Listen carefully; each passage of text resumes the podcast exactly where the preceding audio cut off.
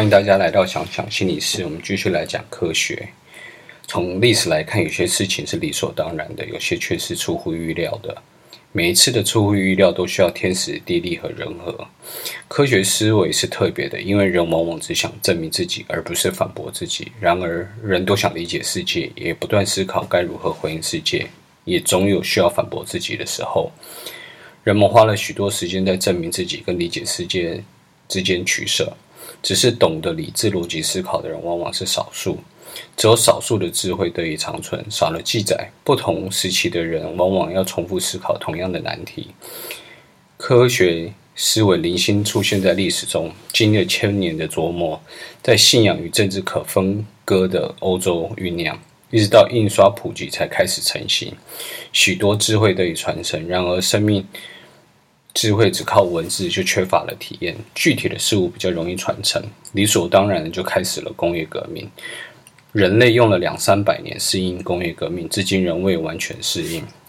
工业革命下的科学多少让科学变了样？简单来说，科学是知识体，科技是知识体的应用。我们在讲科学时，多少在谈的就是应用。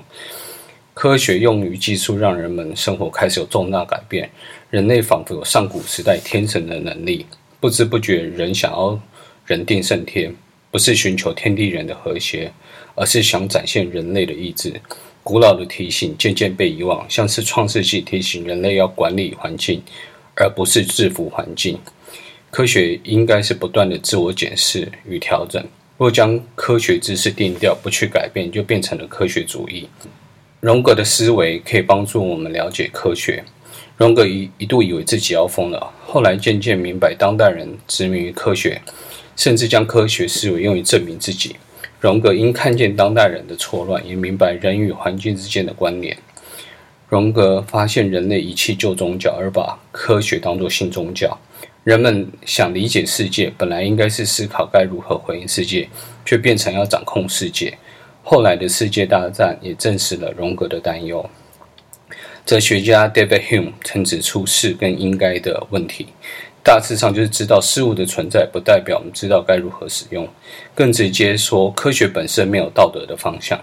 从纳粹毒气研究，我们可以看出无道德科学的样貌，甚至近期武汉肺炎可能也是从无道德的科学研究而来。哲学家像是康德指出，许多事物都需要鲜艳的理解。心理学家普遍认为，人类出生不是空白的，而是有内建的本能，还有个别的气质。科学让人在认识世界的过程，避免自己的盲点，告诉世界是如何，但不能告诉我们应该如何。习惯崇尚物质的我们，不小心就会落入科学主义。人应该如何生活？古老宗教或是传统哲学对人的本质有很深的见解，对应该提供的见解，多少能帮助我们在物质与心灵层面寻求平衡。谢谢。